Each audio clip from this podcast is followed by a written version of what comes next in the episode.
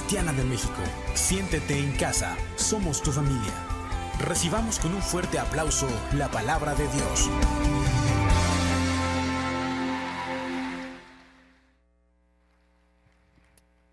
Gracias a Dios que estamos aquí en su casa. Vamos a orar, mis hermanos, a pedirle al Señor que nos ayude, que nos permita entender su palabra. Cada vez que venimos a casa, aquí a la iglesia, el Señor nos da la estrategia para la siguiente semana. Vamos a orar. En el nombre de Jesús te damos gracias, mi Dios, porque eres bueno. Gracias, Señor, porque, como decía la canción, hay uno más entre las llamas. Eres tú, Señor, que nos cuidas, que nos bendices. Padre, gracias porque la tormenta tú la calmas, tú tienes autoridad. Y Señor, somos tus hijos y por tu gracia es que recibimos los favores y la bendición. Háblanos esta tarde a través de tu palabra. Usa mi vida, Señor, que el mensaje sea comunicado de una manera clara, Señor. Padre, Gracias por tu amor. En el nombre de Jesús. Amén. Dar un aplauso al Señor. Dios es bueno.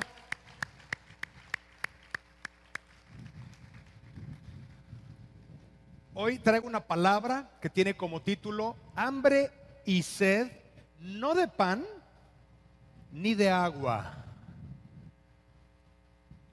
Y vamos a estar leyendo una escritura que está en el libro de Salmos capítulo 42.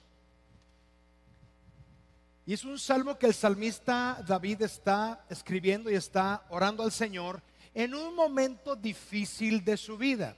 Fíjate lo que dice Salmo 42, desde el 3 dice, día y noche solo me alimento de lágrimas, mientras que mis enemigos se burlan continuamente de mí diciendo, ¿dónde está ese Dios tuyo? Versículo que sigue, el 4. Se me destroza el corazón al recordar cómo solían ser las cosas. Yo caminaba entre la multitud de adoradores, encabezaba una gran procesión hacia la casa de Dios, cantando de alegría y dando gracias en medio del sonido de una gran celebración. El 5. ¿Por qué estoy desanimado? ¿Por qué está tan triste mi corazón? Y yo a esta parte de ese salmo le puse el salmo del coronavirus. ¿Por qué? Porque yo me acuerdo cuando todos nos podíamos abrazar y besar, ir a echar los tacos juntos, ¿se acuerdan de eso? Cuando el agua de Jamaica parecía la Santa Cena, pasaba por todos. Cuando podíamos estar juntos en la madrugada, me acuerdo las veladas de oración que nuestros niños les poníamos unas colchonetas atrás y se dormían como palitos de, palitos chinos unos arriba de otros. La babita del yoyo se le iban pasando de piso en piso. Era una convivencia increíble. Pero viene la pandemia y nos tuvimos que separar. Nos dejamos de dar abrazos. Nos dejamos de estrechar las manos. Un tiempo estuvimos aislados los unos de los otros. Y te acuerdas de esos tiempos y dices, híjole, Qué tremendo. Y el salmista David en esta ocasión está viviendo alguna situación de soledad, de desánimo, de angustia. Se encuentra desesperado, se encuentra deprimido. Y estos tiempos que estamos viviendo, porque no se ha acabado esto de la pandemia, amenaza con que la cuarta ola, la quinta ola, hay que comprarnos tabla de surf para andar en las olas sin problemas que la variante fulana, perengana, son tiempos de angustia, de desesperación, que si el dólar sube, andan por ahí unos llorando que el dólar subió 15 centavos y se rasgan las vestiduras. Es un tiempo difícil, pero fíjate que la palabra de Dios tiene una promesa para ti, para mí. Ahí en el libro de Amós capítulo 8, versículo 11. El mundo está buscando llenarse de cosas materiales y ya nos dimos cuenta que las cosas materiales no sirven. ¿Cuántos negocios en pandemia cerraron? ¿Cuántos salones de fiestas que era un super negocio tuvieron que cerrar sus puertas? ¿Cuántos restaurantes? O sea, la confianza que la gente tenía en sus negocios fue frágil. No hay nada seguro en la vida más que dos cosas, hacienda y que un día te vas a morir. Levante la mano aquel que sabe que algún día morirá. El que no levantó la mano, avísenle, porque ha de pensar que es eterno. Algún día nos vamos a enfrentar a la muerte, cuando nos toque partir.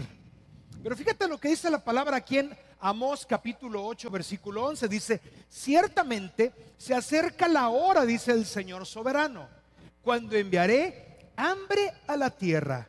No será hambre de pan ni sed de agua, sino hambre de oír las palabras del Señor. El mundo sigue buscando llenarse. El mundo piensa que el dinero da la felicidad. Las personas piensan que un coche o dos casas o tener una gran cuenta en el banco va a llenar tu vacío. Y, este, este libro de Amós escribe estas palabras en un tiempo difícil para Israel, donde Israel le había dado la espalda a Dios. Y hacían cosas tremendas, terribles y se habían olvidado de lo bueno que Dios había sido. ¿Aguantan una pedrada? Amén, dice, traje mis vendas. Ahí les va. En la pandemia se vio el amor que tú tienes para Dios. Y no te estamos juzgando. Tú conoces, tú sabes si te dejaste gobernar más por el miedo que por el amor. Me acuerdo que había gente que decía, no, yo no voy a la iglesia porque nos podemos contagiar. Pero los veía subiendo fotos en las bodas. Y, me consta, yo hablé con algunos que le dije, a ver, míralo, qué bonito.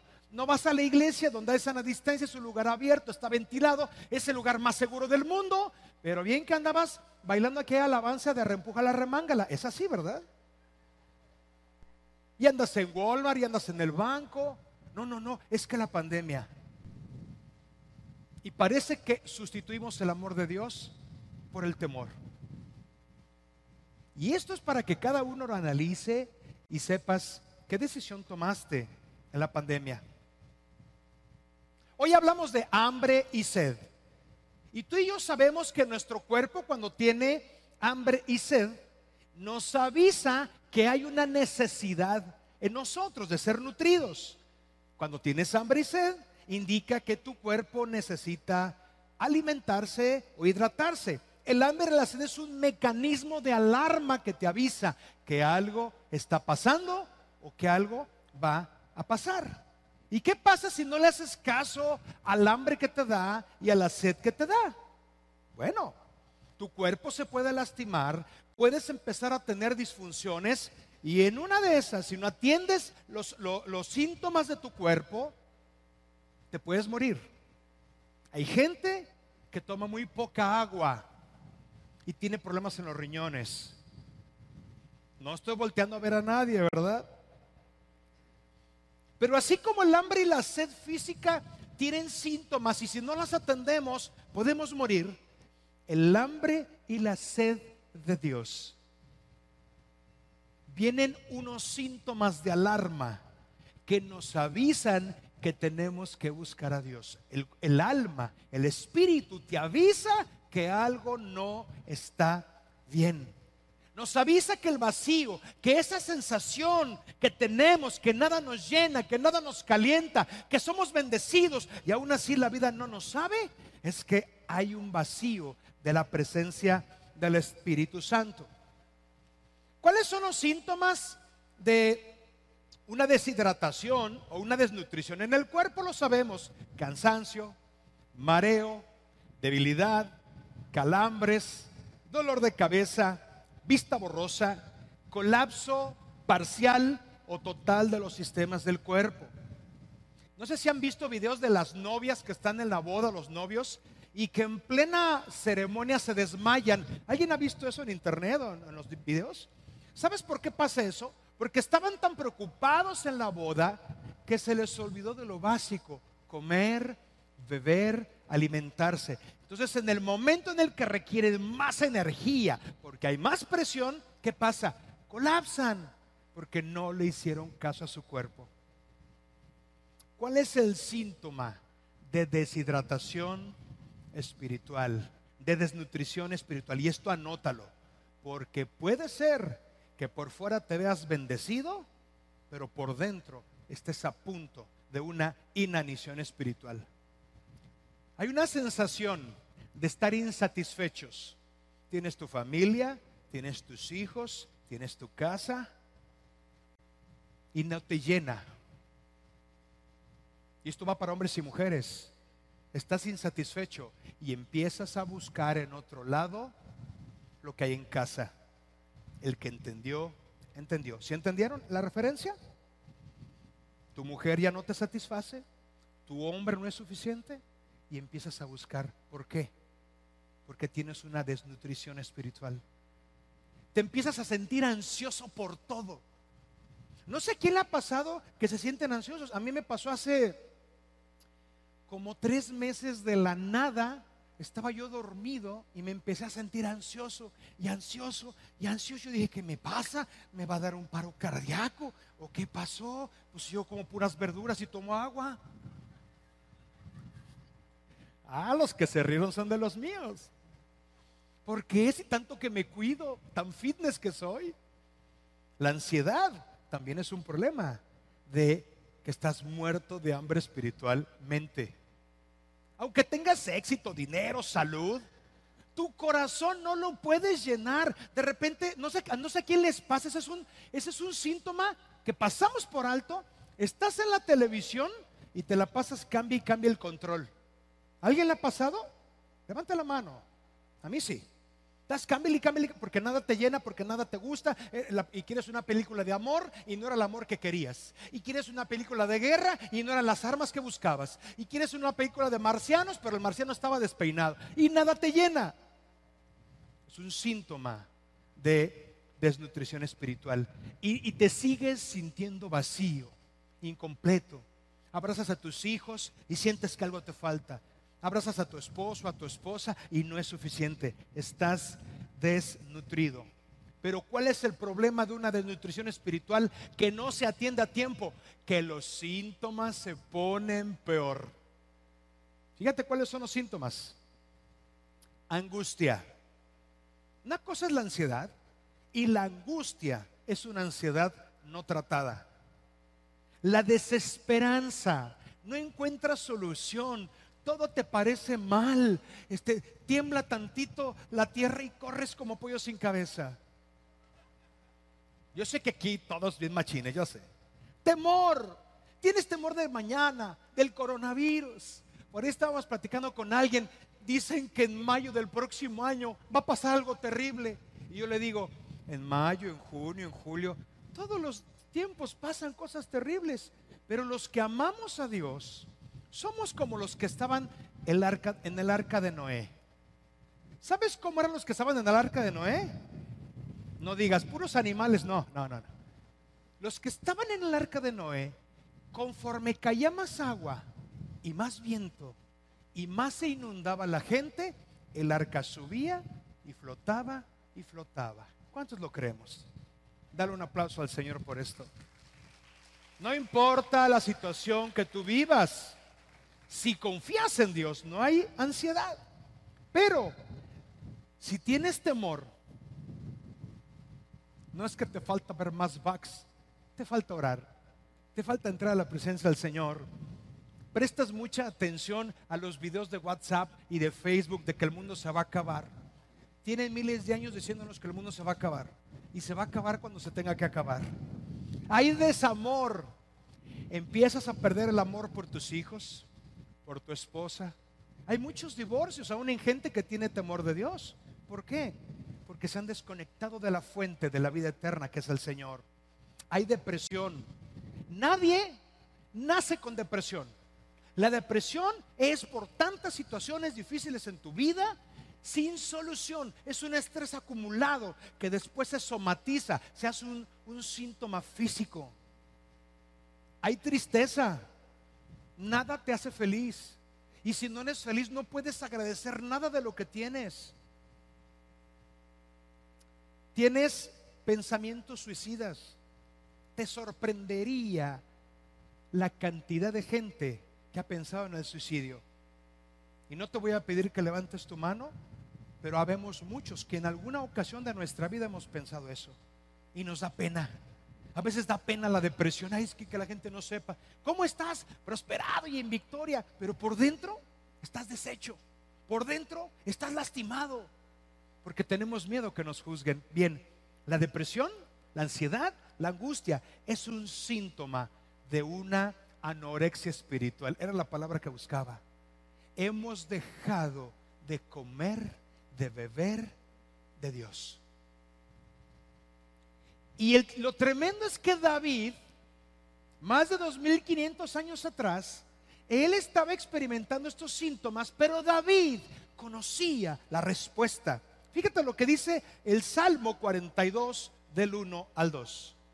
Dice, como el siervo anhela las corrientes de las aguas, así te anhelo a ti, oh Dios. Tengo sed del Dios, del Dios viviente. ¿Cuándo podré ir para estar delante de Él? ¿Está listo para otra pedrada? Un síntoma de que hay desnutrición espiritual es que por la razón que sea, no quieres venir a casa. Ni siquiera te puedes conectar. Muchos inclusive expresan, es que yo creo que Dios me abandonó. Es que yo creo que Dios cerró el cielo. Y es tanta la opresión que tenemos que no es que el cielo se cierre. No es que Dios ya te desheredó y ya no eres su hijo. No, el problema es que estar tanto tiempo desconectado de Dios te afecta y te mueres espiritualmente. Viene una desesperanza. Dices, es que Dios no me ama. Pero no es que Dios no te ame. No es que Dios te dejó de amar. No es que tu pecado o el mío la asusten a Dios. Cuando Dios nos salvó, no éramos personas muy buenas. No éramos personas que nos portábamos bien. Dice la palabra que de lo vil y lo menospreciado tomó Dios para transformarlo y para hacernos sus hijos. ¿Cuántos decimos amén a esto? Cada quien, dar un aplauso al Señor, sí.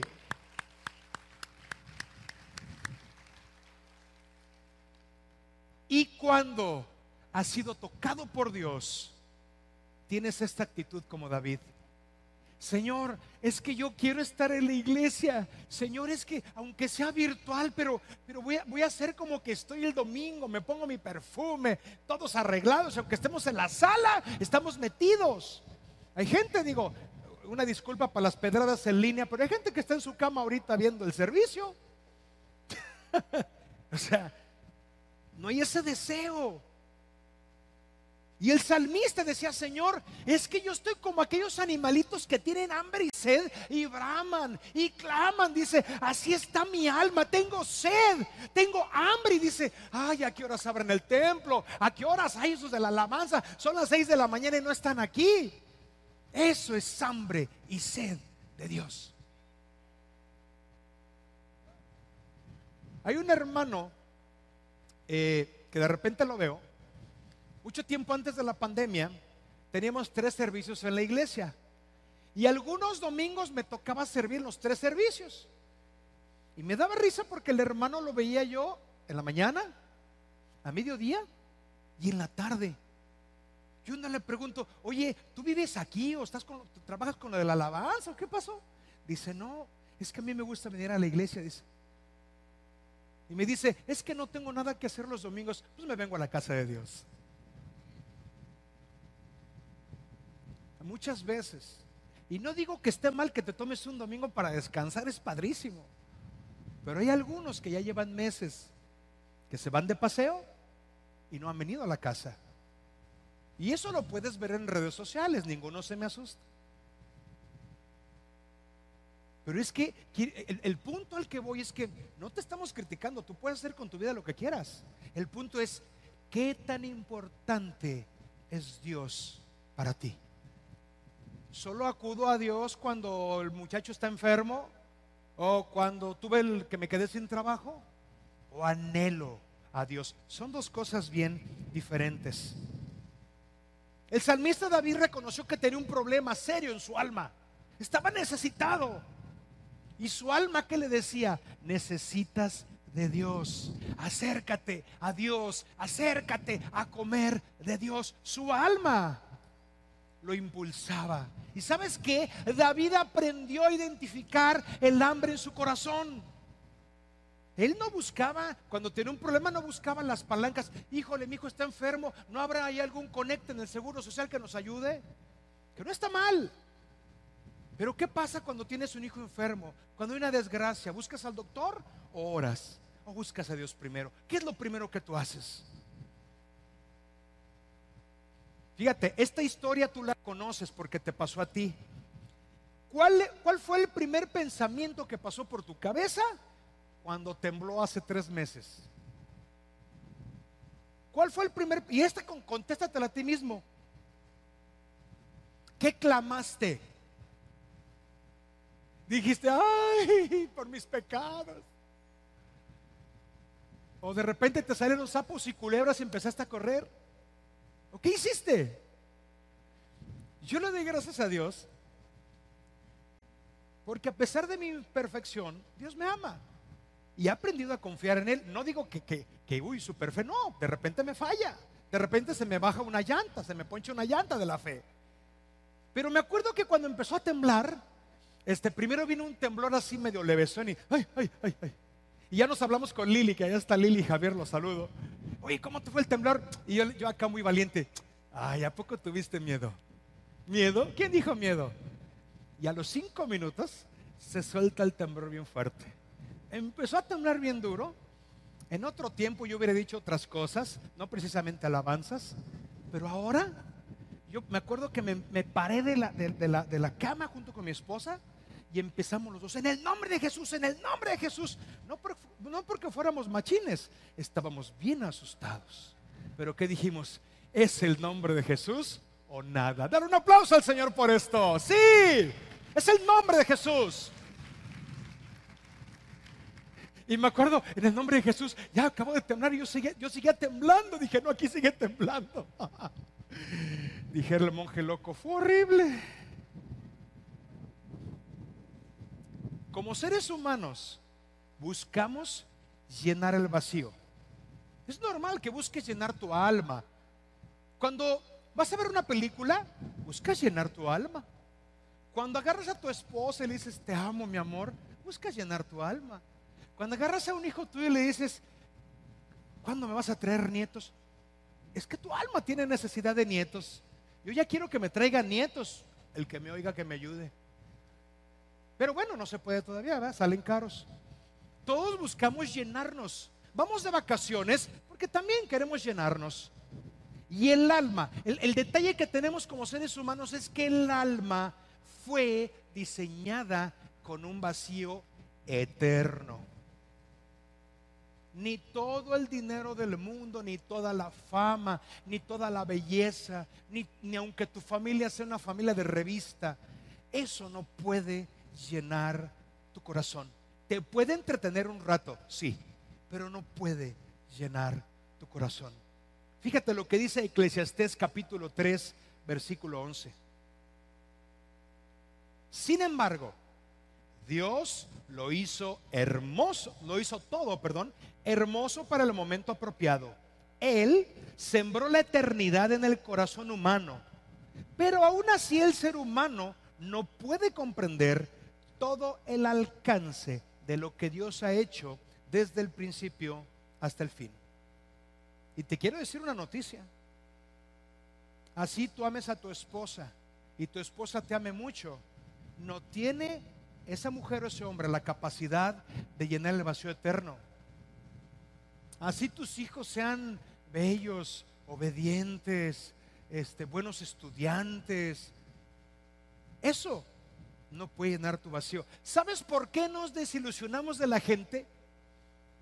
Porque estamos esperando que la gente humanita, imperfecta, con miles de defectos, nos llene un hueco que debe ser lleno con perfección y eternidad. ¿Por qué los hombres se cansan de las mujeres y las abandonan? O las mujeres se cansan de los hombres y los abandonan. Porque estás esperando que el vacío eterno lo llenen cosas eh, provisionales, por decirlo de alguna manera. ¿Sabes por qué todo el tiempo estás enojado con la gente? Porque tú esperas que la gente sea como tú quieres. Y esperas que la gente piense como tú quieres. ¿Y sabes por qué te sientes traicionado? Porque estás esperando que la gente sea igual de fiel que tú.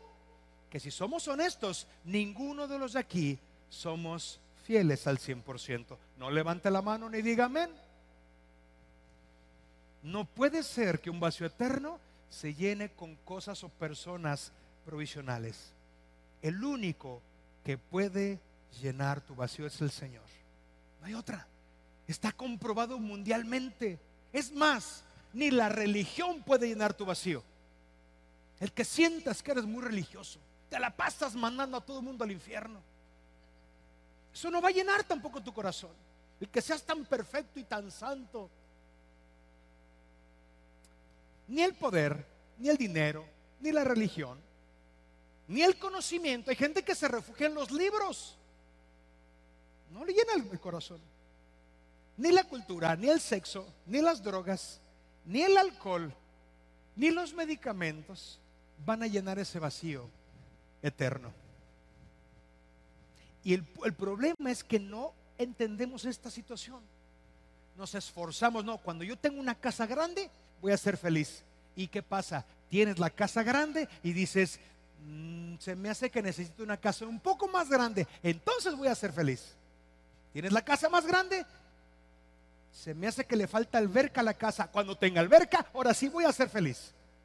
Y te la pasas siempre brincando, brincando, brincando y nunca eres feliz. ¿Y sabes por qué estás satisfecho? Porque, insatisfecho, perdón, porque no has comido ni bebido de Dios. Necesitas, necesitamos beber de Jesús. Fíjate lo que dice Juan capítulo 6, versículo 35. Jesús le respondió, yo soy el pan de vida, de vida, perdón. El que viene a mí nunca volverá a tener hambre. El que cree en mí no tendrá sed jamás. ¿Sabes por qué una persona es feliz pase lo que pase? Yo conozco gente que tuvo cáncer. Dos, tres y hasta cuatro veces, siguen vivos y siguen felices. Y a nosotros nada más nos da una tosecita, ya pensamos que es coronavirus y cómprenme la caja, soy XL. ¿Por qué? Porque nos hemos acostumbrado a llenar nuestro vacío con redes sociales. Yo te pregunto, y esta pregunta se la puedes preguntar a tu teléfono. Ahí en el teléfono hay manera de saber cuánto tiempo permaneces en cada aplicación. ¿Sabes cuál es el promedio que las los mexicanos pasamos en las redes sociales? Seis horas diarias. Seis horas diarias. No, no, no es que yo checo el WhatsApp por trabajo y es que el Facebook es que porque oro por los hermanos. No es cierto. El 90% del tiempo en redes sociales nos la pasamos viendo cosas para llenar el alma. Y cosas de diferentes tipos. Aquí no pasa, pero hay algunas mujeres que se la pasan viendo ropa. Y me gusta este conjunto, y me gusta el otro, me gusta el otro, me lo voy a comprar, y me lo voy a comprar, y me lo voy a comprar. Y se lo compran, ¿y qué crees? Ah, ahora quiero este. Y se compran, ahora quiero el otro.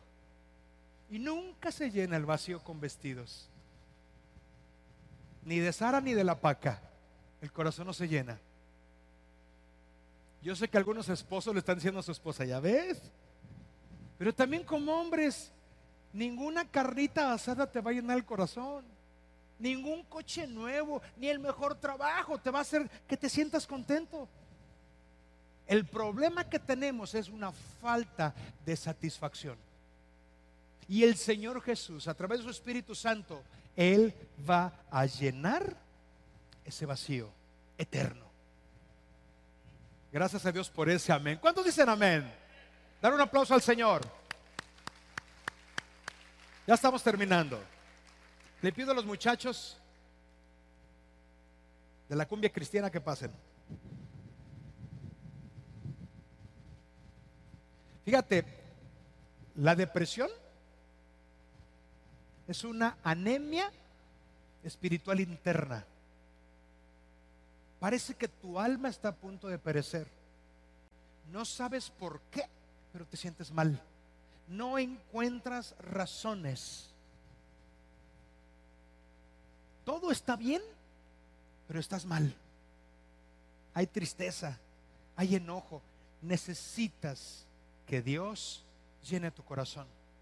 Y quiero decirte algo que aprendí hace muchos años. Dice, la depresión es exceso de pensamientos del pasado. La ansiedad es exceso de pensamientos del futuro. El que está deprimido piensa que todo que la vida no ha valido la pena. Se le olvidan los momentos buenos que han sido más, pero por esa depresión los momentos malos los ve como una constante en su vida. Ese es el que está deprimido. Y el que está ansioso piensa en lo que no ha recibido y se le olvida todo lo que Dios ya le bendijo. Te doy un consejo, agradece a Dios todo lo que Dios te dio. No importa que sea mucho. Y tú piensas, es que Dios me ha dado poquito. No, no conoces lo que es no tener nada. Un día Vete abajo del, puente del río del Camarón. Ahí vive gente que no tiene nada. Si tú tienes un lugar donde dormir, si tú tienes un coche, aunque sea una carcachita, y si tú tienes un trabajo, eres del 10% de los millonarios del mundo. Pero es que porque no tengo una nave espacial como Carlos Slim me siento mal. Es que yo no tengo unos hijos como los del pastor Omar, ya me siento mal. La modestia, muchachos, la modestia, la humildad. Y siempre vives anhelando la esposa de otro, el esposo de otro, los hijos de otro, las hijas de otro, pero no te das cuenta que Dios puso junto a ti una muñeca de aparador.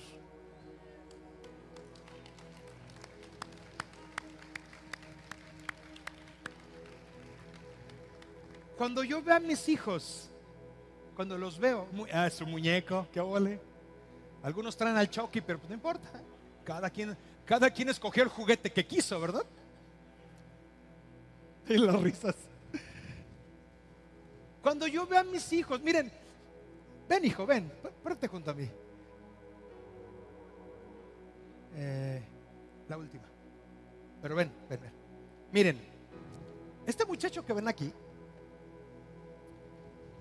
cuando nació, su mamá y yo inexpertos, mi suegra y mi mamá no nos pudieron ayudar en la crianza.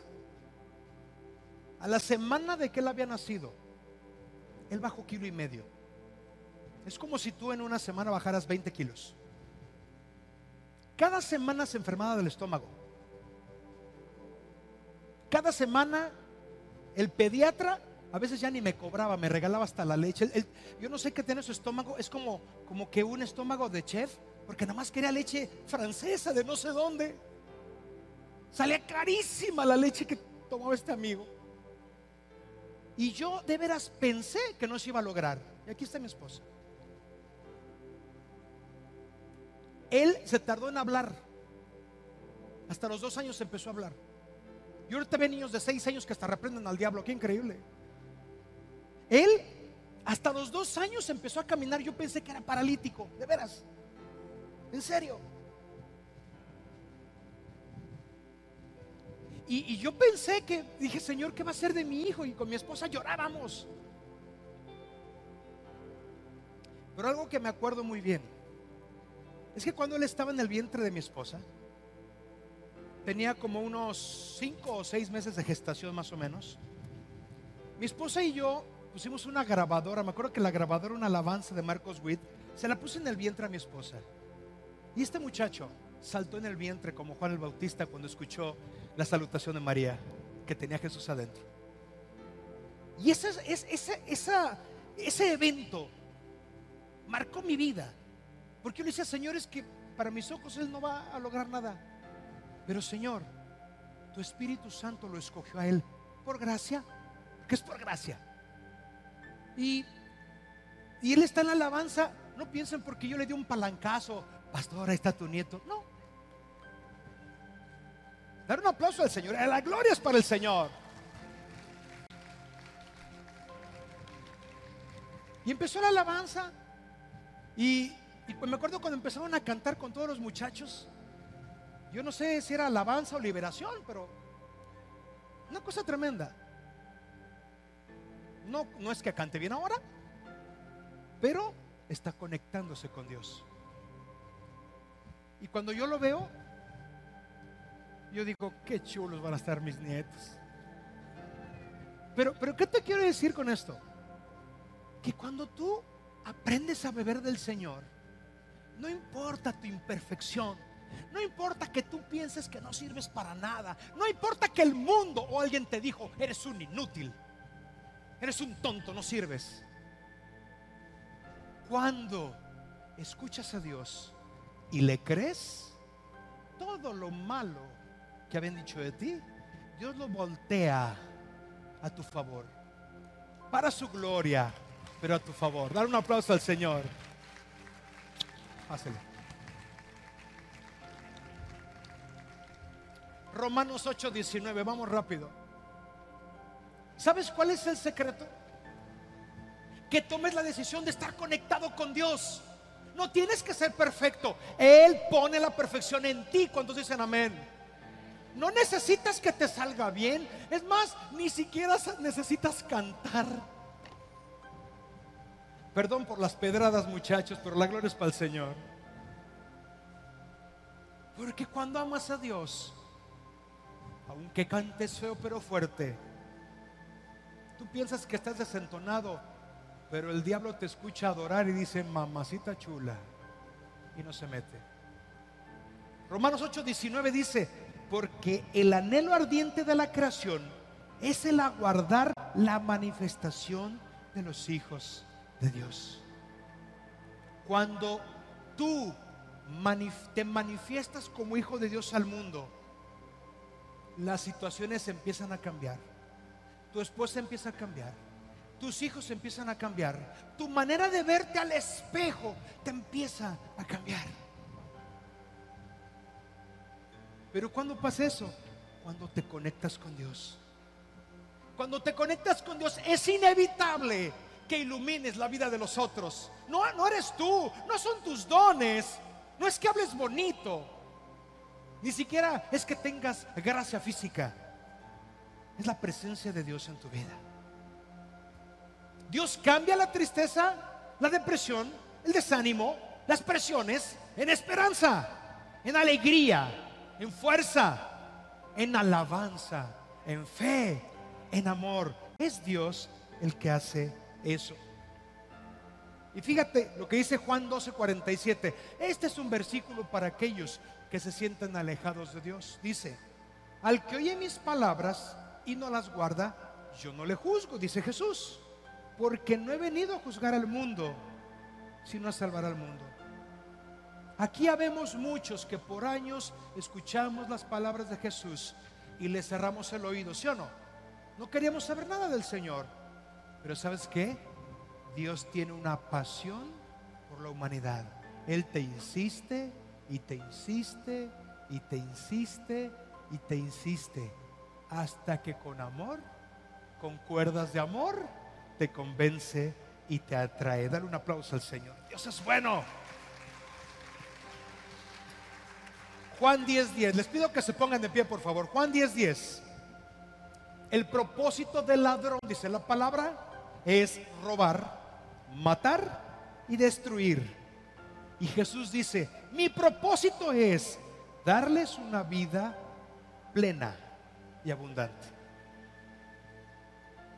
Pero tú no puedes vivir esta vida plena si no tomas la decisión de conectarte con Dios. ¿Cuántas veces al día come una persona normal? No, no una normal como yo que comemos cinco o seis, no, una persona normal. Tres veces al día. Mínimo. Si tú quieres ser nutrido en tu alma, si tú quieres que el vigor, que la alegría, que el gozo, que la depresión se vaya de tu vida, mínimo necesitas orar y buscar a Dios y leer su palabra tres veces al día. Como mínimo. Dar un aplauso al Señor por esto.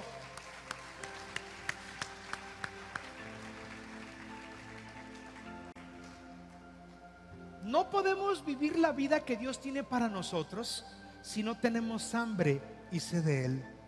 Juan 7, 37 y 30 dice, el último día del festival, el más importante, Jesús se puso de pie y gritó a la multitud. ¿Cómo debe haber gritado Jesús? Todo el que tenga sed puede venir a mí. Todo el que crea en mí puede venir y beber. Pues las escrituras declaran, de su corazón brotarán ríos de agua viva. ¿Qué es lo que Dios quiere? Que nos caiga el 20 y le digamos, mi alma tiene hambre y sed de ti. Pero no solamente que se lo digamos, sino que lo busquemos. Que así como somos disciplinados para preparar el desayuno, o para ir a comer a un restaurante, o, como para no perder el café con pan en la cena, o, la ensalada, o lo que cenes, que programes los tiempos para nutrirte de Dios. Porque si no estás nutrido en el Señor, no te das cuenta hasta que te mueres. ¿Sabes que las personas que tienen anorexia ya no sienten sus cuerpos el malestar? Se empiezan a morir hasta que se mueren. Perdón por el pleonasmo, pero es así. Se hacen insensibles al dolor, se hacen insensibles a las alarmas de su cuerpo. Lo mismo pasa en lo espiritual. Si te enfrías, si dejas de orar, si lees la palabra, no te das cuenta hasta que te mueres. Y una vez que estás muerto espiritualmente, el diablo se ensaña. El diablo te engaña. El diablo te empieza a decir, que, que menosprecies a tu esposo y a tu esposa y a tus hijos y a tu jefe del trabajo y ya no estás a gusto en el trabajo y ya no estás a gusto en Acapulco y, si está el sol, ¿por qué calienta el sol aquí en la playa? ¿Por qué? Porque estás muerto espiritualmente. Necesitamos vivir. Necesitamos volver a vivir. ¿Les parece que oremos? Dar un aplauso al Señor. Dios es bueno, Dios es bueno.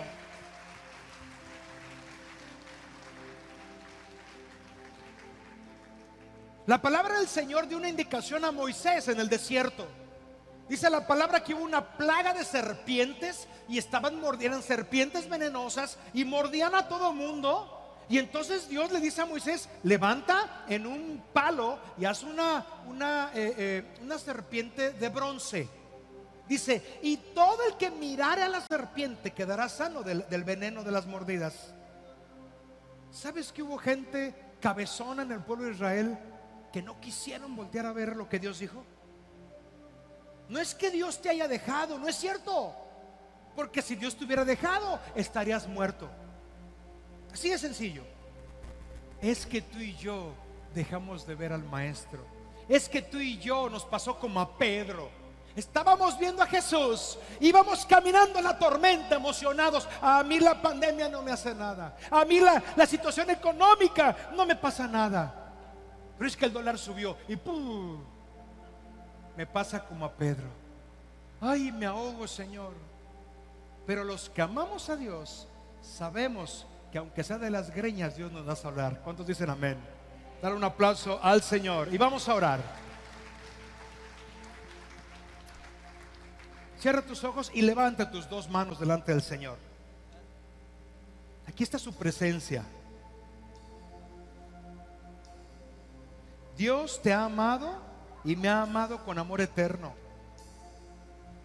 A Dios no le preocupa si tienes fe o no tienes fe o cómo te sientas.